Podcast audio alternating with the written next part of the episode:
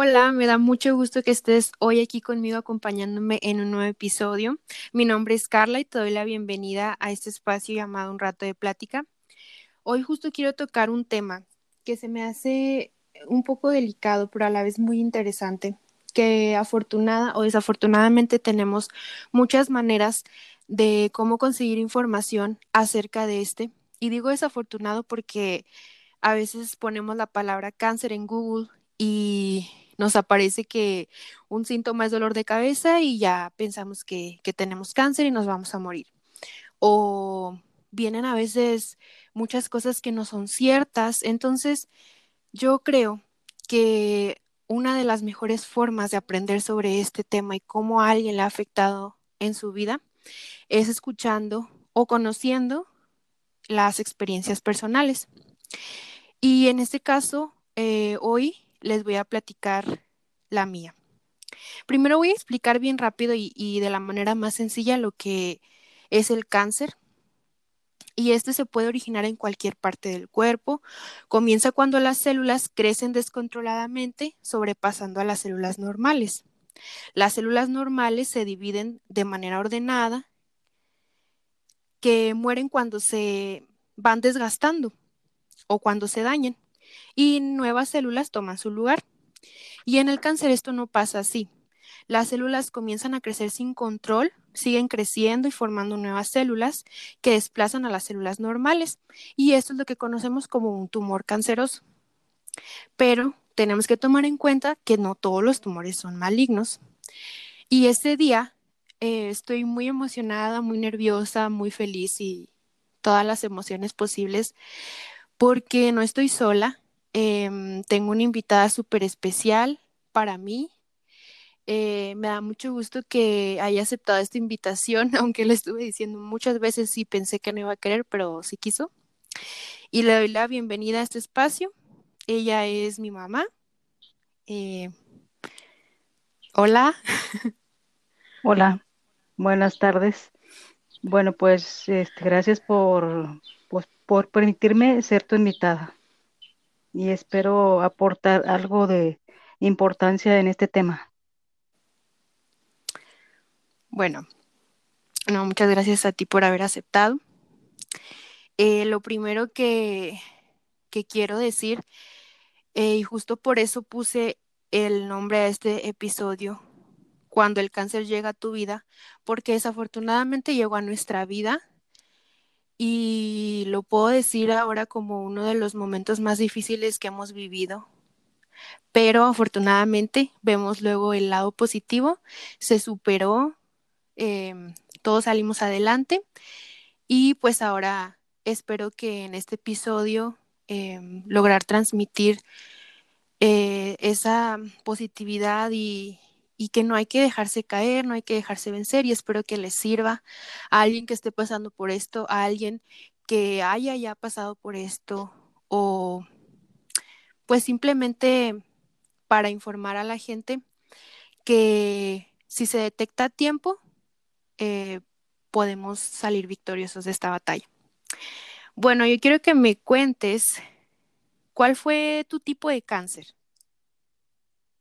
Mira, a mí me detectaron un cáncer de, de mama este, en etapa 2. Eh, eh, hace ocho años, en una autoexploración que yo tuve, que pues afortunadamente, podemos llamarlo así, este, constantemente este, se, me la realizaba, me detecté una bolita en mi pecho eh, izquierdo. Y acudí a una ginecóloga y pues este pues ella me hizo una una un examen este que es una biopsia pues para saber si si era este pues maligno o no. Y este en realidad cuando yo me la detecté yo pensaba no, no pensé eh, que era malo, yo dije, pues es una bolita de grasa, voy, me la quitan y se acabó el problema, pero eh, cambia la situación cuando ya te dicen que es otra cosa. ¿Qué pensaste en ese momento que, que te dieron el diagnóstico de la biopsia? Mm, pues em, sientes que se viene tu mundo encima y, como tú lo, lo mencionaste al principio, cuando te dicen tienes cáncer, lo primero que piensas es me voy a morir. Y es difícil, pues, recibir esa noticia. Yo quiero contar eh, mi experiencia, pues claro, yo en, en, este caso yo no fui la que, la que tuvo el cáncer, sino mi mamá, pero claro que en algún momento nos tenía que decir qué iba a pasar. Yo recuerdo ese día estábamos jugando mi hermana y yo, y, y entonces ya nos sentaron mi mamá y mi papá, pero hasta ahora no tengo ningún recuerdo en el que ninguno haya dicho la palabra cáncer, o sea, de verdad, no, tal vez lo hicieron para no asustarnos, para no preocuparnos, porque pues éramos niñas aún, fue hace ocho años. Este, yo recuerdo que iba apenas a cumplir 12 años ese año, entonces pues era, éramos niñas, mi hermana es tres años y medio más chica que yo. Nos sentaron en la mesa y nada más dijo, mamá, ¿saben qué? Miren, tengo una bolita, me la van a quitar, no pasa nada. O sea, hasta eso yo agradezco como que esa tranquilidad que ella nos transmitió y que yo creo que en ese momento, pues tú tienes como que hacer, pues hacerte o verte como la fuerte, ¿no? Así es, porque, pues imagínate, este, ya de por sí la palabra cáncer es muy fuerte, o sea, muy fuerte para cualquier persona, para la persona que la tiene, para la persona que, que recibe como familia esa noticia. Entonces, eh, yo como mamá tenía que pues presentar eh, fortaleza entre ustedes, aunque por dentro pues me estaba desfalleciendo. Entonces yo recuerdo que nada más fue que, ¿saben qué? Tengo una bolita, me la van a quitar. Entonces, claro que nosotras, mi hermana y yo, pues nosotros, gracias a Dios, somos una familia muy unida y claro que sí sentimos, o sea, bien feo, empezamos a llorar y recuerdo muy vagamente ese día, pero lo recuerdo. Este, o sea, solo recuerdo como que súper bien el momento en el que nos dijeron, tengo una bolita y me van a operar y ya después ya no me acuerdo, o sea, ya como que mi mente incluso lo quiso bloquear o no sé cómo funciona eso de los recuerdos, pero claro que llorábamos y todo, pero dijimos, todo va a estar bien, no pasa nada, no nada grave, está bien. Llega el día de la operación, ese día eh, lo recuerdo vagamente, nosotras pues tuvimos que seguir yendo a la escuela, eh, ¿Cómo cuántos días te quedaste internada? Fueron como tres días, más o menos. Y sí fueron feos porque pues eh, mi papá, oh, ya ni me acuerdo, creo que mi tía no era la que nos llevaba a la escuela y luego iba por nosotras. Mi escuela, mm, perdón, mi hermana y yo íbamos en escuelas diferentes, entonces pues no sé la verdad cómo le hicieron para organizarse, fue una muy buena organización porque este, nos llevaron, eh, iban por nosotros. Recuerdo el día que, que me dijo mi tía, ya salió tu mamá, ya está, ya está en mi casa porque la recuperación, como que la parte más fuerte de la recuperación la vivimos en casa de mi tía porque pues mi mamá necesitaba ayuda, mi papá seguía trabajando, nosotras no nos podíamos hacer cargo de ella. Entonces la pasamos con mi tía, que es la hermana mayor de mi mamá. Eh, entonces ya ese día fue, por mí a la escuela y me dijo, tu mamá ya está en la casa. Yo creo que de la escuela en la que estaba en ese tiempo, que estaba, pues estaba en la primaria, a la casa de mi tía eran como unos ocho minutos tal vez. Pues a mí se me hizo el camino más largo de mi vida. O sea, de verdad, yo pensé que duró horas porque yo ya quería ver a mi mamá. Entonces a mí sí me dejó como que en shock. Em, yo llego y lo primero que dice, no, no, no, no te acerques, no, salúdala de lejitos porque, pues no, o sea, está recién operada, no te acerques, o sea, veo que, que está así toda como débil en la cama. Yo dije, pues, ¿qué pasó? No, que nada más era una bolita, o sea, pues una bolita no te hace todo eso. Y ahí fue cuando mi mente empezó a dar y, y saber que algo no estaba bien, de verdad, pero yo antes no me había imaginado que, que fuera tan grave. Y a ver, yo quiero, yo quiero saber, porque esto hasta el momento no lo sé, porque no es como un tema que saquemos a cada rato. Obviamente no es un tema que queramos estar recordando, porque aunque tuvo un resultado y un final bueno, gracias a Dios y al universo y a la naturaleza y a, todos que, em, pues que mi mamá siga aún con nosotros, yo no, no es como que saquemos ese tema cada rato a relucir y, lo hablemos. Entonces yo no sé cómo fue que le dijiste a la familia, o sea, yo nada más recuerdo y, y, puedo tener presente cómo fue que me lo dijiste a mí, pero cómo, cómo fue decirle a la familia. Mira, en realidad eh, yo estaba, me estaba bañando, este, me detecté la, la bolita y pues decidí este, acudir con, con una ginecóloga. Bueno, como tú sabes, pues yo trabajaba dentro de una institución de salud y pues eh, fue un poco más fácil acercarme a, a, los diferentes especialistas. Me acerqué yo a una doctora y le comenté, doctora, me sentí esta bolita y me dijo, eh, en, ese, en ese ratito me dijo, no, no te puedo atender ahorita porque yo tengo que salir eh, urgente, pero mañana te espero aquí a las 7 de la mañana.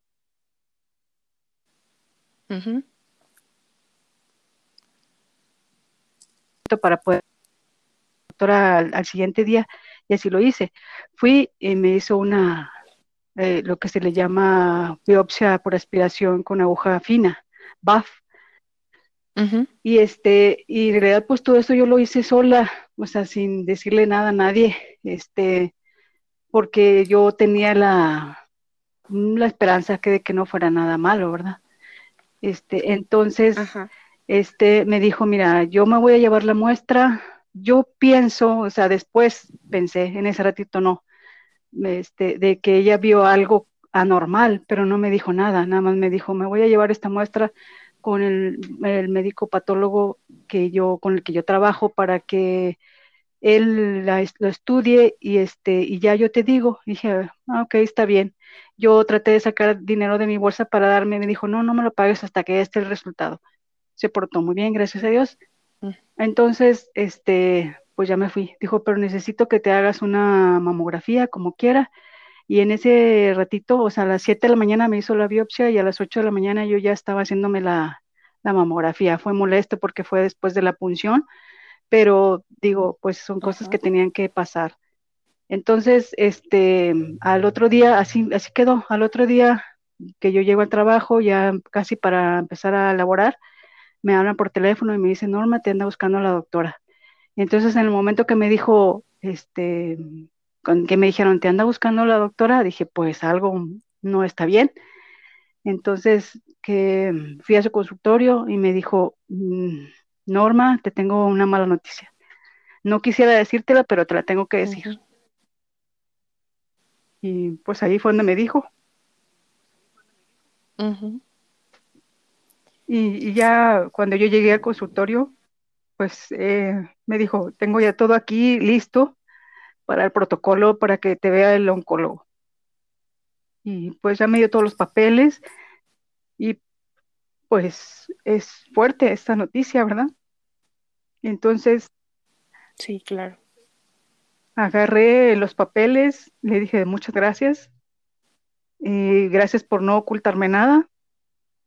Y en ese mismo instante fui a hablar con el oncólogo eh, cirujano pero me dijo en este, en este ratito voy a entrar a operar, pero mañana es, es día de consulta, este, el eh, viernes, 6 de enero, lo recuerdo muy bien. Te espero en mi consultorio temprano. Entonces voy a, ah, dijo, mientras, consígueme las laminillas que te, porque los ponen la muestra en unas laminillas, este, y, y el resultado de la mamografía. Pues en la tarde, este, me moví y este, para conseguir todo. Y al otro día temprano ya estaba en el consultorio de, de, del, doctor. El doctor. Sí, del, oncólogo cirujano. Y este, y pues y le dije a tu papá y me acompañó. Y este, y ya pues ella fue el, el, el, onco, dijo, bueno, pues este, necesito llevar a, a, a examinar estas laminillas y se fue al departamento de patología y regresa un rato y dice, no me sirven, ya estas ya no me sirven, tengo que tomar de otra biopsia. Y entonces, pues dije, pues haga lo que tenga que hacer, ¿verdad? y este, y ahí mismo en el, en el, consultorio, pues me realizó otra, otra biopsia y me dijo, ten, lleva las muestras con el patólogo y ahí te esperas hasta que te dé el resultado. Eh, digo, recuerdo muy bien la fecha porque es un 6 de enero que, mm, por si muchos no lo saben, eh, aparte de festejarse el día de Reyes, de Reyes, pues se festeja. Es día de la enfermera. Entonces, pues voy con mis muestras al servicio de patología y ya le dije, pues aquí le manda el doctor, el oncólogo. Ah, sí, ya me habló el doctor, ok. Entonces se las entrego y yo me quedo afuera en el pasillo, o sea, con, tu papá. Y eh, pues hacen un desayuno, ¿verdad? Con, eh, para homenajear al personal de enfermería. Y todas las compañeras pasaban por allí y me, hola, me, me saludaban y todo. Y yo pues yo nerviosa, ¿verdad? Esperando a que me entregaran un resultado que no quería que me entregaran, pero pues me lo tienen que entregar. Y este, y todos pasaban y me saludaban, ¿qué haces? No, pues aquí esperando. Ah, ok. Pero pues muchos no sabían qué era lo que estaba pasando. Lo que estaba pasando, sí. Y la verdad que no recuerdo cuánto tiempo estuve allí afuera en el pasillo esperando a que me entregaran el resultado, no, no recuerdo, pero sí fue pues yo creo que más de una hora. Sí, más o menos. Y este, ya salió el doctor y me dice, pues, este, pues sí se confirma el, ese mismo resultado que ya traías. Pues ya agarré yo el resultado y se lo llevé al doctor y pues dijo, no, pues sí, se confirma el diagnóstico, es un cáncer y este, pues hay que operar. Dijo, hay dos opciones, una es este, eh, te mando a que a radiación para que pues el tumor se disminuya lo más que se pueda y tratar de conservar tu mama. O la otra es este quitarla completamente. Y yo sin pensarlo le dije quítemela completamente. No quiero arriesgarme a nada, a que se quede nada. Entonces me dice, ok, déjame reviso este, qué te hace falta de, de estudios, de exámenes, de todo. Y ya pues este, me dijo, necesito que tomes exámenes de laboratorio, rayos X, que tienen, tienen que donar sangre y te programo para el 18 de enero. Será relativamente muy rápido. Eh, pero ese día este, tú presentabas examen para la secundaria, el 18 de enero. Entonces, pues yo dije, no, no puedo, o sea, no podía meterte, a, ¿cómo se dice? O sea, a estresarte de esa manera, que tú estuvieras presentando examen y yo en una cirugía. Entonces le digo al doctor, ¿sabe qué, doctor? Ese día presenta examen mi hija, no, no, no puedo yo ese día. Y dijo, bueno, que arregle sus cosas y vemos eh, otra fecha. Y luego dijo, bueno, déjeme checo de una vez, para el 23. Y dije, ok, para el 23. Y el 23 de enero yo ya estaba pues entré a cirugía para que me retiraran toda mi, mi mamá completa. Y me dijo, después te voy a tener que mandar a quimioterapia y después a radioterapia. Y este, pues así fue como, eh, eh, como pasaron las cosas. Eh, el día 5 de enero, que fue cuando la primera vez que la doctora me dijo que, que era cáncer, yo fui a la jefatura de enfermeras y ahí me puse a llorar y este, y mi jefa me dijo, no te preocupes, aquí tienes todo el apoyo y ahorita si quieres, pues vete a tu casa. Y yo en lugar de llegar a mi casa, perdón. No, no te preocupes. Pues me fui a la casa de, de mi hermana, la mayor, para contarle todo. Y todavía, después de que le conté, pues me quedé un buen rato ahí porque pues no quería que ustedes me vieran pues que había llorado mucho Ajá. por haber recibido pues esa noticia. Porque pues o sea, ella sabía, ella supo, desde, el principio. Porque ese día yo decía, pues, ¿qué hago? O sea, ese día que la autora me dio el resultado, yo pues fui con, a la jefatura y ahí me senté y me puse a llorar. Y pues ahí pues mis jefas pues me apoyaron mucho y me dijeron, ¿a quién le hablamos? Y le hablaron, sí le hablaron a tu papá, y ahí llegó tu papá y ahí estuvo un rato conmigo. Y, es más que él tenía que quedarse en el trabajo y yo me vine a la casa de, de mi hermana. Y ya pues le conté todo a ella y a mi cuñado y pues ya también me dijeron, pues todo lo que se te ofrezca, este, te vamos a apoyar y si necesitas hacerte más estudios y todo, pues como quiera cuentas con nosotros. Y, así fue.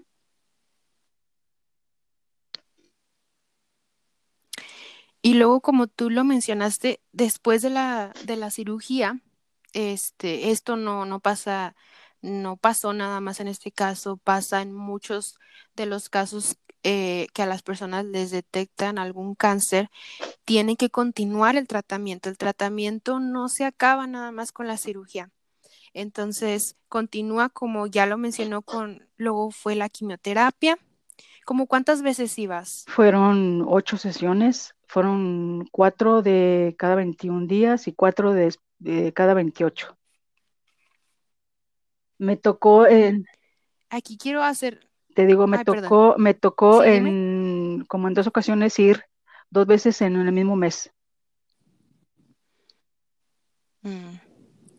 O sea, sí fue, no fue tan tanto el tiempo que pasó una entre otra, pero tampoco fue diario. No, lo que es diario son las radiaciones. Yo me acuerdo, bueno, quiero hacer aquí un paréntesis bien grande, que, que, después de pasar esta experiencia, a mí me molestaba mucho, mucho que mis compañeros de la escuela hicieran tantas bromas. Este, pues tal vez ellos no lo hacían, ahora lo veo, no lo hacían con malicia o tal vez y nunca lo voy a saber, no lo sé. Pero pues a esa edad no sabes, si no has pasado por algo así, no sabes eh, lo que pudiera dañar a las personas que hagas ese tipo de bromas. Luego hacían bromas con que, ah, estás pelón es porque tienes cáncer y, o te vas a quedar pelones porque tienes cáncer, o así. O sea, eso a mí me molestaba mucho porque quiero así como que dejarlo bien claro, las personas que pierden su cabello no es por el cáncer, no es por la enfermedad, sino lo pierden por, por el tratamiento y por los tratamientos tan fuertes. Una de las reacciones secundarias o adversas que tiene el tratamiento de, quimioterapia es la pérdida del cabello, pero no en todos los casos, nada más en algunos que, este, pues que tal vez son más fuertes, no lo sé. Entonces, eh, cuando mi mamá empezó a ir a, las quimioterapias, eh, el día que, que, iba, ella tenía que irse hasta una clínica de Monterrey, sí, ¿verdad? Está en Monterrey. Sí, así es.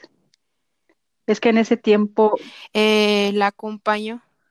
Ah, te, decía, te comentaba, es que en ese tiempo aquí, aquí en la ciudad no había un lugar donde te pudieran dar un tratamiento de, de, quimioterapias que fuera de, de IMSS.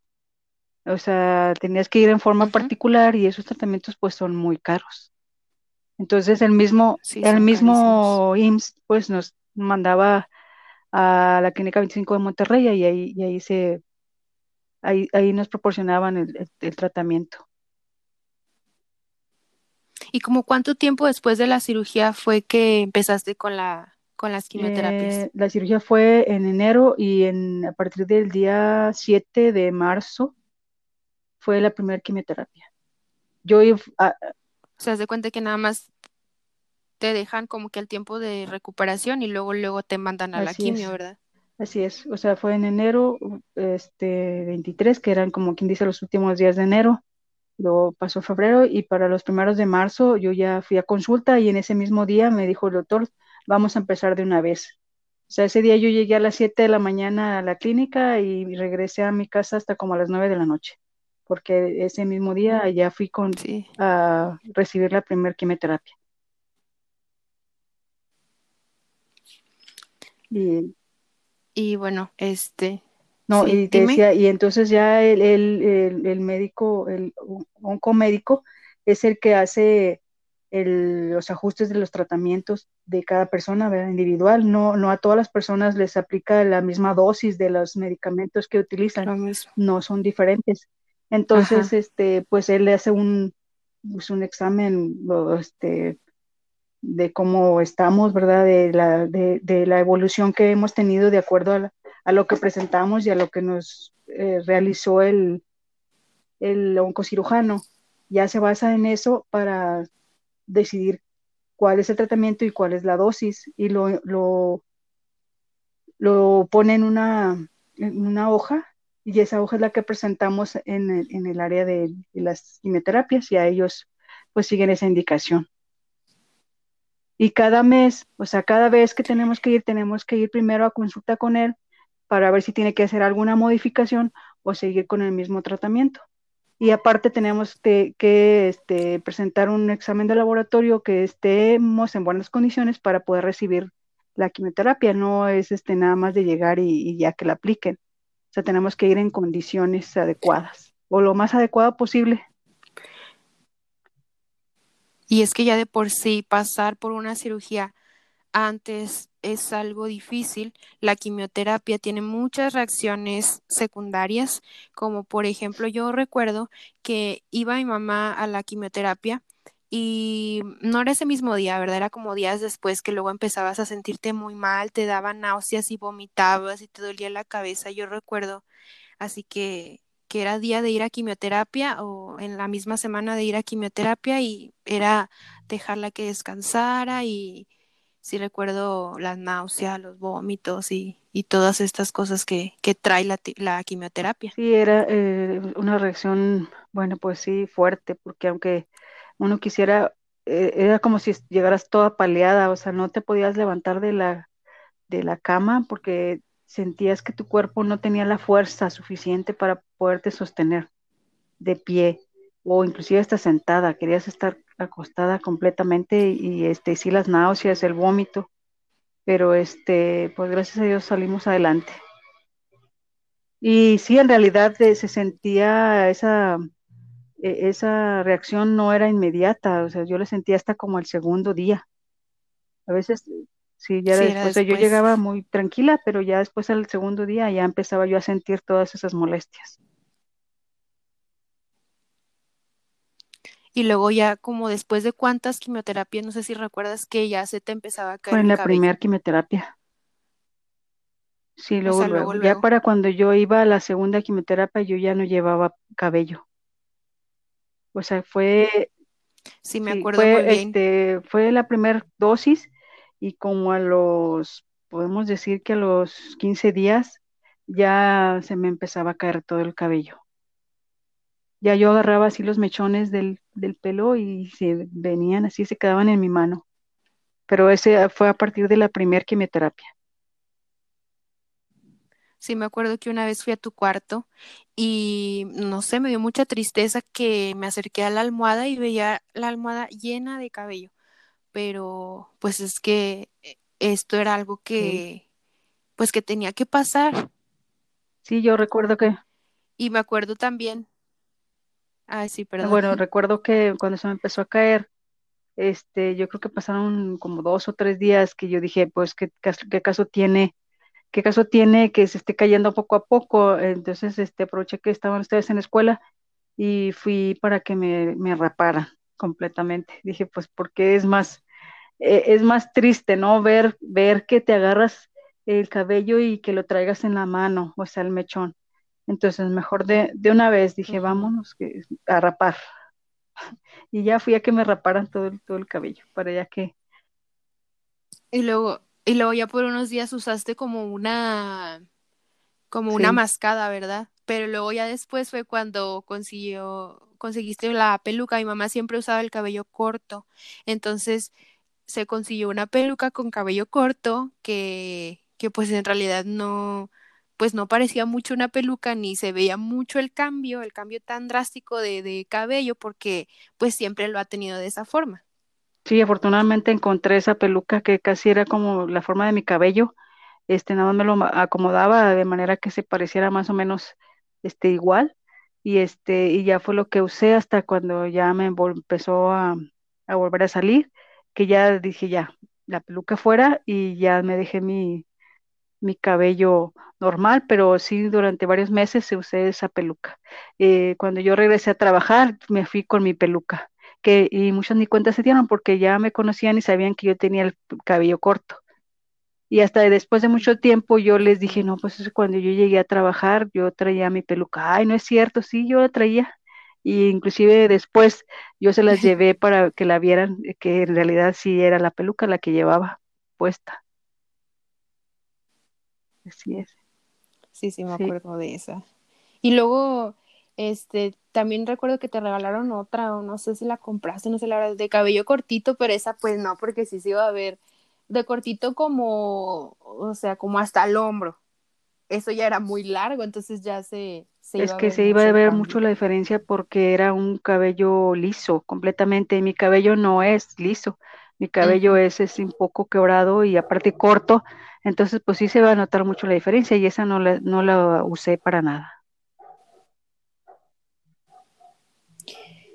Y bueno, y luego continuando con lo del tratamiento, este, después de la quimioterapia viene la radioterapia. ¿Me puedes explicar, nos puedes explicar un poquito de cómo es eh, la radioterapia en sí y por cuánto tiempo fuiste tú y cómo fue la modalidad de, pues que antes ibas con más espaciado y ahora ibas diario? Mira, la quimioterapia también como, como las dosis de la, de la quimioterapia también varía de acuerdo al, al tratamiento que el médico indica.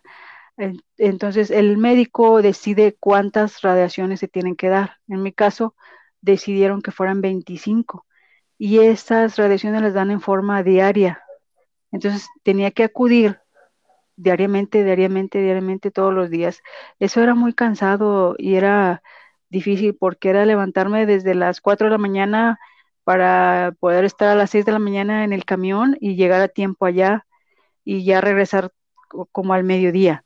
Y en realidad el tratamiento eran 10 minutos dentro de la, de la cámara de radiación, pero lo que se tardaba uno más era en el traslado porque tenía que ir a Monterrey. Este, anteriormente se usaban, usaban camiones de, transporte este, para transportar a, las, eh, todas las personas que necesitábamos ir a las diferentes clínicas a Monterrey eh, ya sea la 25, la 34 o algunas otras de allá. Este, eh, a las 6 de la mañana salía el camión y nos llevaba hasta la clínica a la que nosotros íbamos a acudir. Y, este, y había una, una centralita que, que tenía horarios de regreso, ya sea a Saltillo, a Monclova, a Piedras, a los lugares que, que la gente, a la, que la gente iba. Pero este, este era ir todos los días, todos los días, todos los días, y en realidad eso no era lo pesado, lo, o sea, no era lo pesado la, la, radiación, sino el, el, viaje. Este, o sea, levantarte temprano para poder estar a, la hora que salía el camión, porque si tú llegabas tarde, pues el camión no te iba a estar esperando, él se iba y tenías que irte por tus propios medios este, y te tardabas más porque en lo que te trasladas a la central camionera y en lo que sale el camión y todo eso, entonces pues este era sí era algo complicado, tanto las quimioterapias como las radioterapias, pues son tratamientos este fuertes, tratamientos este complicados, desgastantes, eh, eh, llegabas cansada, llegabas agotada y, y, pues, pero pues gracias a Dios valió la pena todo, todo eso. Eh, las radioterapias eran 25 dosis, y pues a veces, que porque era festivo, pues ya ese día pues ya se perdió, que porque tenían que darle mantenimiento a la máquina, pues también se perdió. O sea, de ir 25 días continuos, eh, yo creo que fui como, eh, como mes y medio, se alargó de estar yendo así continuamente. Pero este, pues como quiera uno eh, hacíamos grupitos de las mismas personas que íbamos en el camión y, tratábamos de, aminorar el, rato que teníamos que estar ahí esperando a que nos tocara a nosotros, porque pues era como íbamos llegando, nos iban atendiendo. Y como llegamos gente no solo de, Saltillo, sino de, de, Monclova, de Piedras, de Acuña, hasta de, de Laredo. Entonces, este, pues es un mundo de gente y entonces teníamos que llegar prácticamente corriendo a, a hacer fila para que para tratar de que no fuéramos sí para, para tratar de, de no primeras. tardarnos mucho en, en poder pasar al, al, tratamiento y luego ya podernos retirar otra vez de regreso a la casa. Pero sí fue. Sí me acuerdo que una vez me, me Ajá, dejaste sí. ir contigo. Sí sí es cierto. Y, y pues sí Sí y pues teníamos que esperar ahí a que me tocara y luego pues tú te tuviste que quedar sola ahí afuera en la sala esperando a, a salir, pero pues eran prácticamente 10 minutos, no era mucho más el estar ahí adentro. Sí, es que yo decía, pues yo también quiero sentir que, que estoy haciendo algo, que estoy apoyando y pues ella le dije, no, pues déjame ir un día contigo, porque la que siempre te acompañó y siempre desde el primer momento, ahora sé que estuvo contigo fue mi Así tía. es, pues es que como quiera, pues tu papá tenía que quedarse al trabajar y pues eh, era el que se encargaba de llevarlas y traerlas a la escuela y, y pues alguien más tenía que, que acompañarme y pues, pues gracias a Dios mi hermana tenía la oportunidad de hacerlo y ella casi la mayoría de las veces estuvo este, yendo conmigo a Monterrey, ya sea a consultas, ya sea a quimioterapia o radioterapia. Estuvo ahí en todo momento. De alguna, de alguna manera se... Si está escuchando esto. Perdón. Mande. No, le iba a mandar un saludo. Si está escuchando esto, tía Leti, le mando un saludo es, muchas gracias. Es. Pues de alguna manera tenía que acomodarse todo porque pues como quiera ustedes tenían que este, asistir a la escuela, no podían dejar de hacerlo porque este es un tratamiento largo. Entonces, este, todo se tenía que acomodar de alguna manera para que todo saliera bien. Ya sea que siguieran yendo a la escuela, este, y yo pues seguir en mi tratamiento, claro. Entonces, de alguna manera, nos acomodamos. Esto, esto es un proceso largo porque, bueno, no lo había mencionado yo así como que formalmente, pero mi mamá ya, ya les dijo. Ella es enfermera, la mejor enfermera que yo conozco. Este, pues no, tuvo que dejar de trabajar. ¿Cómo fue para ti eso de que toda tu vida prácticamente trabajando y luego de pronto te dicen, pues es que no, o sea, ya no puedes trabajar? Pues como dices, eh, pues mucho tiempo de, de, mi, de mi vida he, dedicado a ese trabajo que me encanta. Entonces, pues tenía que ver por mi salud. Y sí, los, sí, sí me sentía mal porque inclusive en una ocasión me dijeron, tú puedes regresar a trabajar este 15 días después de, de, la quimioterapia y luego después los otros 15 días te quedas en recuperar este cuando te la apliquen otra vez y así, pero el doctor, el oncólogo no me dejó. Entonces, pues yo sí me sentía con ganas de, pues, de seguir trabajando, de seguir haciendo lo que, lo que a mí me gustaba, pero el doctor dijo, no, estás en tratamiento y vas a tener que seguir así hasta que termine, hasta que yo te diga que ya puedes ir a trabajar, te vas a trabajar. Ahorita no. Aunque tú te sientas bien, no vas a poder este, ir a trabajar.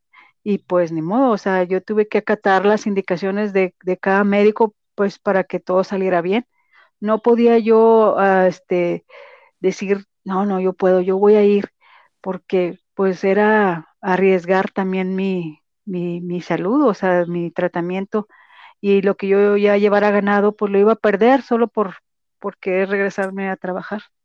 Pero sí, sí, sí fue duro, porque pues como quiera a mí siempre me ha gustado mi trabajo, gracias a Dios. ¿Cuánto tiempo fue que no fuiste a trabajar? Pues fue casi un año.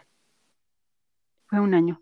Eh, yo regresé a trabajar en septiembre, pero aún faltaba, faltaba la, la radioterapia, entonces tuve que cortar otra vez y, y, regresé ya definitivamente en enero. Entonces prácticamente fue de enero a enero. Sí. Sí, pues un año. Así sí es. Bastante. Y luego ya después de, de, escuchar toda la parte triste, toda la parte mala, negativa y difícil y dura, fue un, un golpe muy duro para todos. Pero luego quiero que me digas eh, ¿cómo fue el momento en el que te dieron de alta? O sea, ¿qué sentiste? Que te dijeron, ¿sabes qué? Ya, estás dada de alta. Este, ¿qué fue lo que sentiste? ¿Qué fue lo que pensaste? Pues, eh, pues mucha felicidad. La verdad fue, fue algo muy, muy emotivo, este, porque el hecho que te digan, ya, este, ya estás dada de alta, ya estás, eh, ya no tienes que asistir a tus consultas con el oncólogo, pues eh, sientes así como que una, una emoción muy grande y, una libertad de, de, que ya no tienes que estar ahí yendo a las consultas.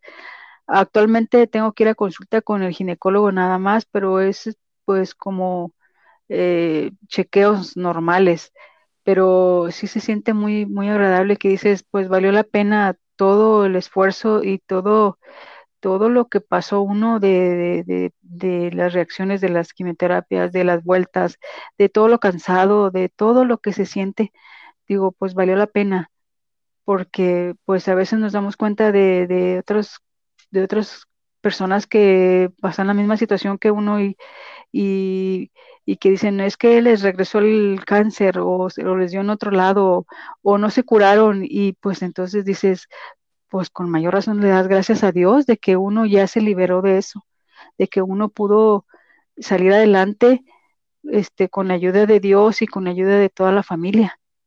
Entonces, este, pues es una emoción muy grande el poder decir, gracias a Dios, estamos aquí vivos y con las ganas de seguir viviendo y de echarle ganas y que si uno puede ayudar y aportar este para que alguien esté bien, pues hay que hacerlo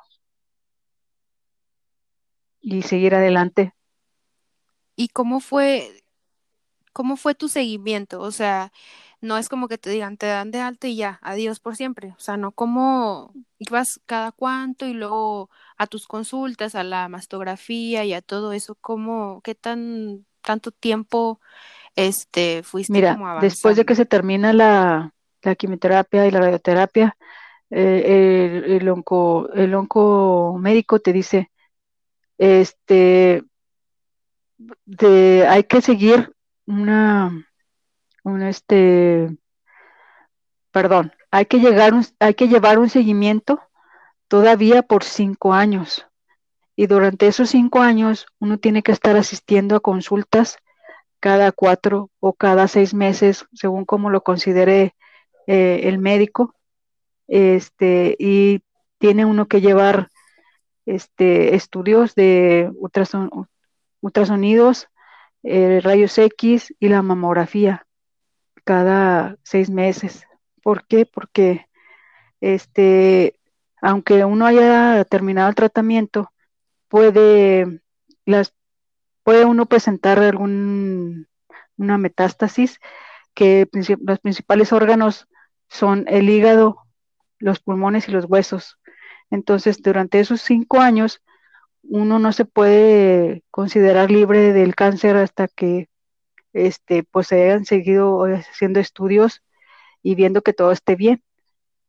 Por eso, este, durante todo ese tiempo, si el médico considera que cada cuatro o cada seis meses tiene uno que estar asistiendo a consultas y tiene uno que llevar el, control, ¿verdad? De ver el hígado que esté bien, este, que los pulmones también estén limpios y se hacen unas gamagramas que se llaman gamagrama óseo y ahí hacen como si fuera una radiografía de cuerpo completo este para ver que en ninguna parte de, los huesos haya pues alguna lesión que indique que tenga una metástasis del, del cáncer.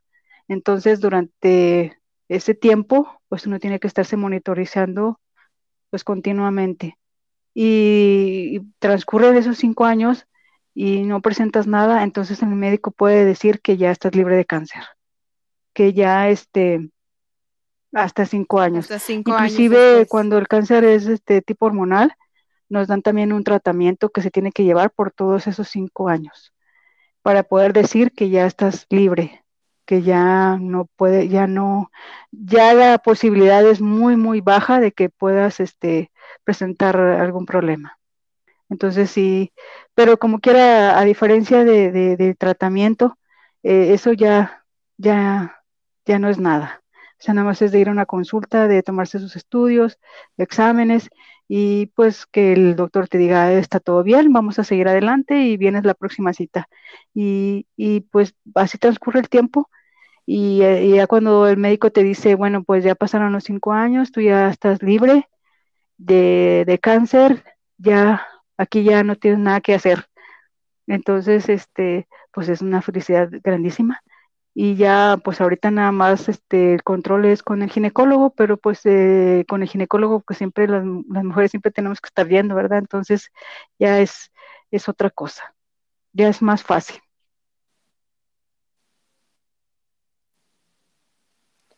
Y después de haber pasado todo esto, ¿tú qué le dirías a las personas?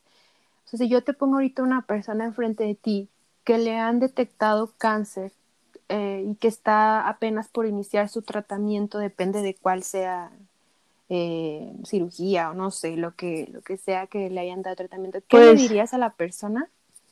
Eh, pues mira, yo, yo creo que, este, yo creo que primero que nada tenemos que de decirles que tienen que aumentar su fe, o sea, que tienen que ponerse en manos de Dios. Dios es el único que dice si ya te toca irte o todavía no. Este, yo recuerdo que yo dije, yo me voy a poner en manos de Dios y si Él decide que yo me quede, eh, pues nada más que me dé la fuerza y la valentía necesaria para poder enfrentar todo lo que viene. Y que gracias a Él, pues se logró llegar a un gran final. Entonces yo le diría a esa persona que tuviera la fe necesaria para que este, tenga la fuerza eh, adecuada y el valor para, para, enfrentar todo lo que viene y que todo se puede. Y, y como uno como mujer, yo creo que es, es, es más fuerte que, que, los hombres. Yo no estoy de acuerdo en que digan que, que la mujer es el sexo débil, porque por, por, por todas estas situaciones por las que pasa uno, yo creo que somos más fuertes que ellos. Entonces, este, uno como mujer, este, tiene más fuerza y, más valor para enfrentar muchas situaciones. Entonces, lo primordial que yo le diría sería que, tuviera mucha fe y que pusiera su, su, vida en manos de Dios y que le echara muchas ganas, porque uno no puede dejarse vencer de, lo, de lo que se presenta. Al contrario, tiene que agarrar las fuerzas necesarias y salir adelante por uno mismo y por sus hijos.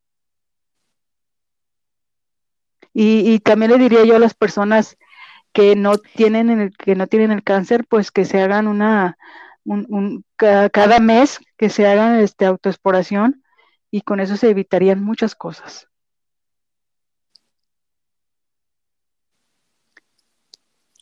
Sí, pues eh, lo, se lo detectarían a tiempo, como fue en tu caso.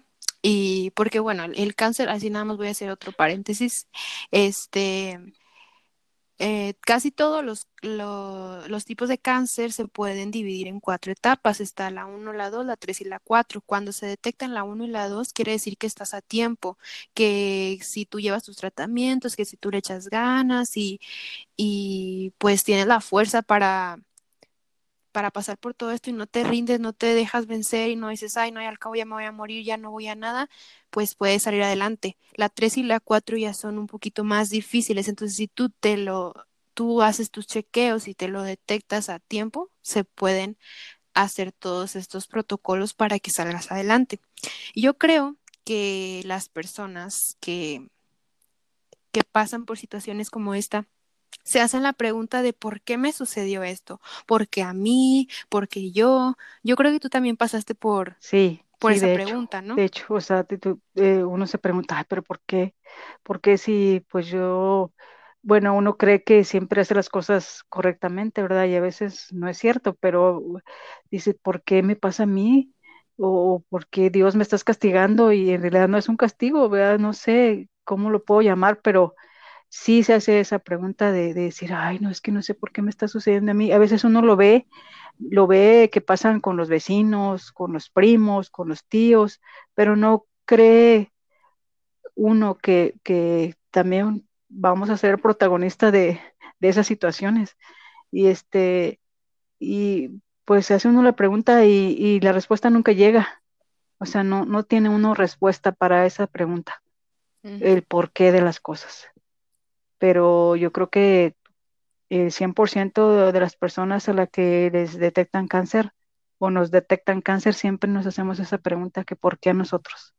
Pero la respuesta, pues, sí, sí, yo creo que yo sí. Creo que es porque, normal. Porque ¿qué quisiéramos? Que no, que no nos enfermáramos ni, ni de la gripa, ¿verdad? Porque, porque no queremos estar ahí, sentirnos mal, pero pero pues es normal en, cierto, en cierta forma que a todo mundo nos hagamos esa pregunta. Y, y, te digo, no, yo, pues no, no, no se puede encontrar una respuesta, porque nosotros mismos podemos poner infinidad de respuestas, pero en realidad no sabemos cuál es la correcta. Así lo creo yo. Sí, no hay que, no hay que desgastarse como que buscando una respuesta, porque sí quiero dejar unos puntos bien claros.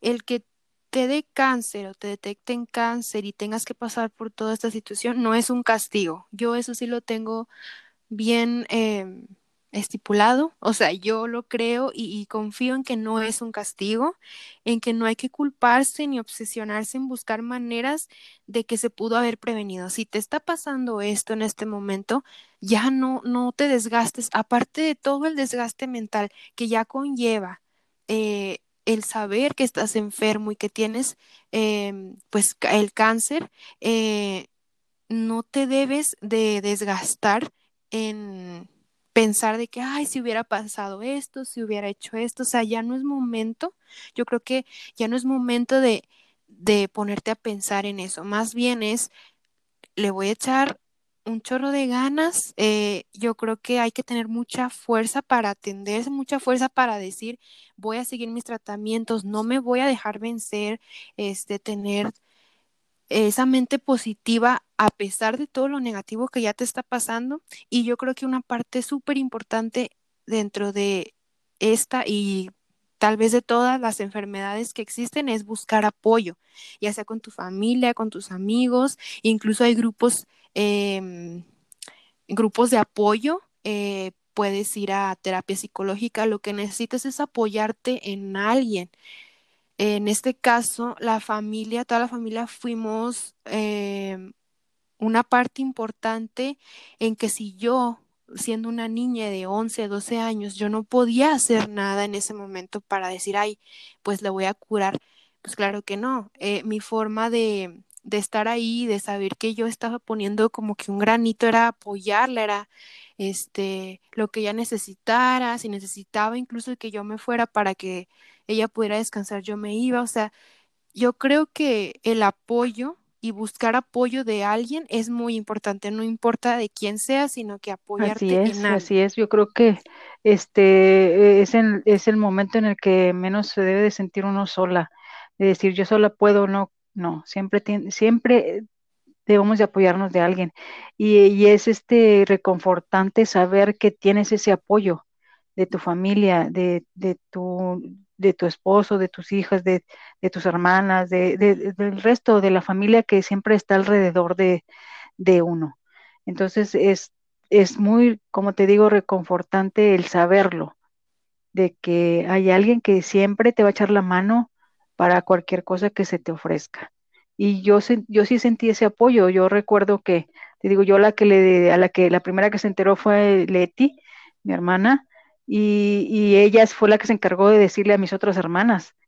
Este, no sé si tú recuerdes que este, nos invitaron a comer como iba a ser mi cumpleaños, este, a comer nada más nosotras cuatro.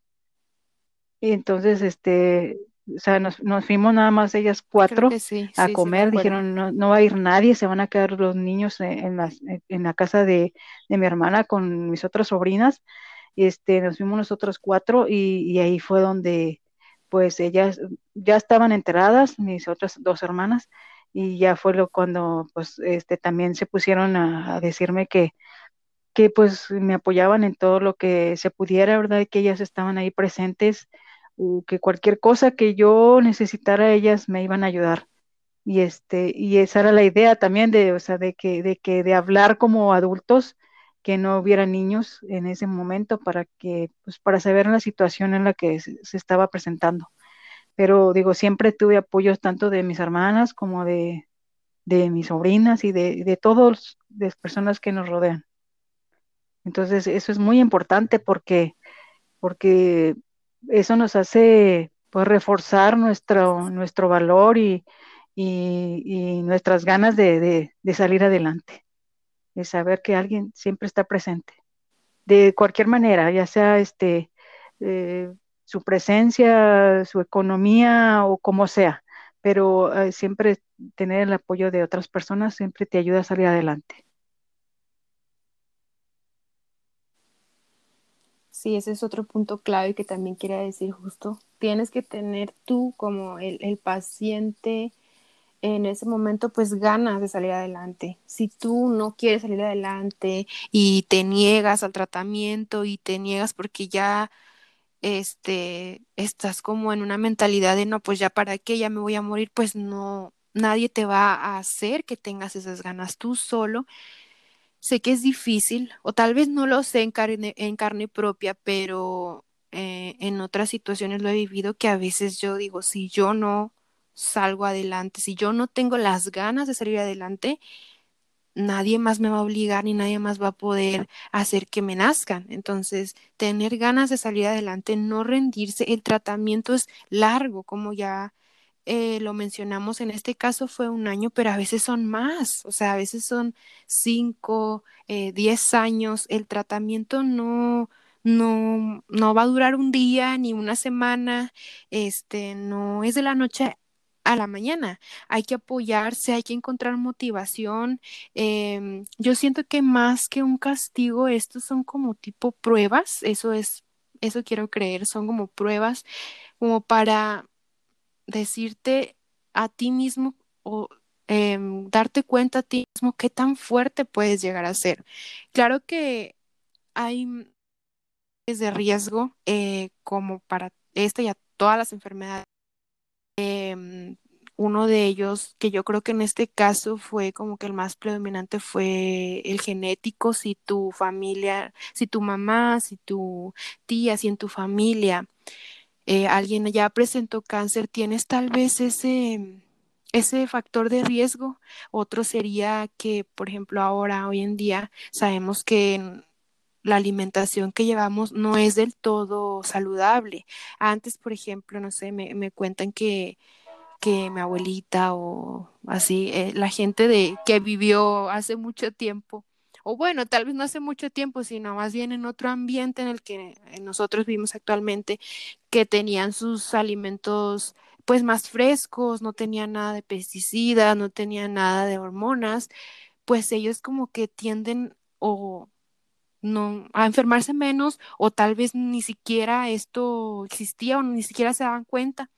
Entonces ahora yo creo que eso también es un factor de riesgo. La vida que llevamos hoy en día que también muchas veces, y me incluyo en, gran parte de mi vida, llevé una vida sedentaria, eh, ahora ya no, gracias, gracias a Dios, pero yo creo que eh, eso también es un factor importante de riesgo, entonces no es un castigo, más bien tómalo como una prueba, no sé qué opines tú de esto que acabo de decir, como que tomarlo como una prueba para ti este, mismo. Sí, de hecho, yo nunca lo vi como castigo, yo siempre lo vi como, como, como una sacudida de un estirón de orejas, porque a veces este, tal vez no, no estamos tan, tan bien ubicados que algo nos tiene que hacer este, pues entender que, que, la forma de vivir es, debe de ser diferente.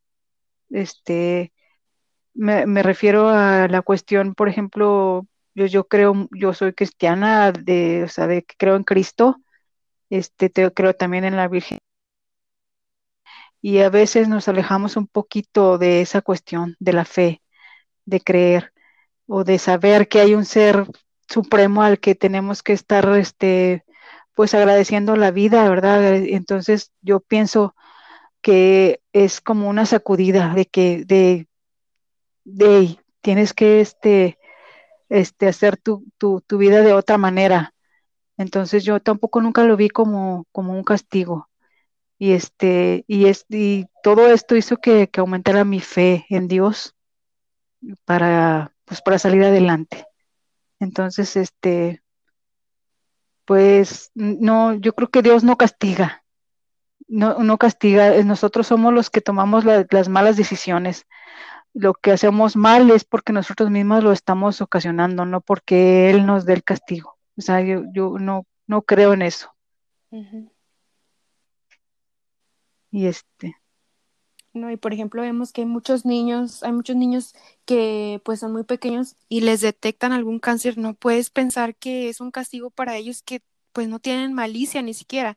Entonces es, es algo que tiene muchos factores de riesgo, em, pero no hay que concentrarnos en que, ah, ya me dio, pues ya me voy a morir, es un castigo, porque a mí es normal, es normal pasar por una etapa de duelo. ¿Por qué? Porque estás perdiendo tu salud. Claro que te vas a sentir em, en negación al estar diciendo, ¿por qué a mí no lo acepto? O sea, claro que luego te vas a enojar porque, pues, ¿por qué te está pasando esto a ti? O sea, es normal pasar por todas las etapas del duelo porque estás perdiendo tu salud. Pero em, hay que recordar que la última etapa del duelo es la aceptación buscar llegar a aceptar que ya tienes esta enfermedad y aceptar que puedes salir adelante y que pues te vas a sanar. Y yo quiero poner un, eh, una parte muy importante en este episodio, que ya, ya vimos que gracias a la detección temprana, en este caso, eh, se pudo salir adelante, se pudo llegar a una recuperación total.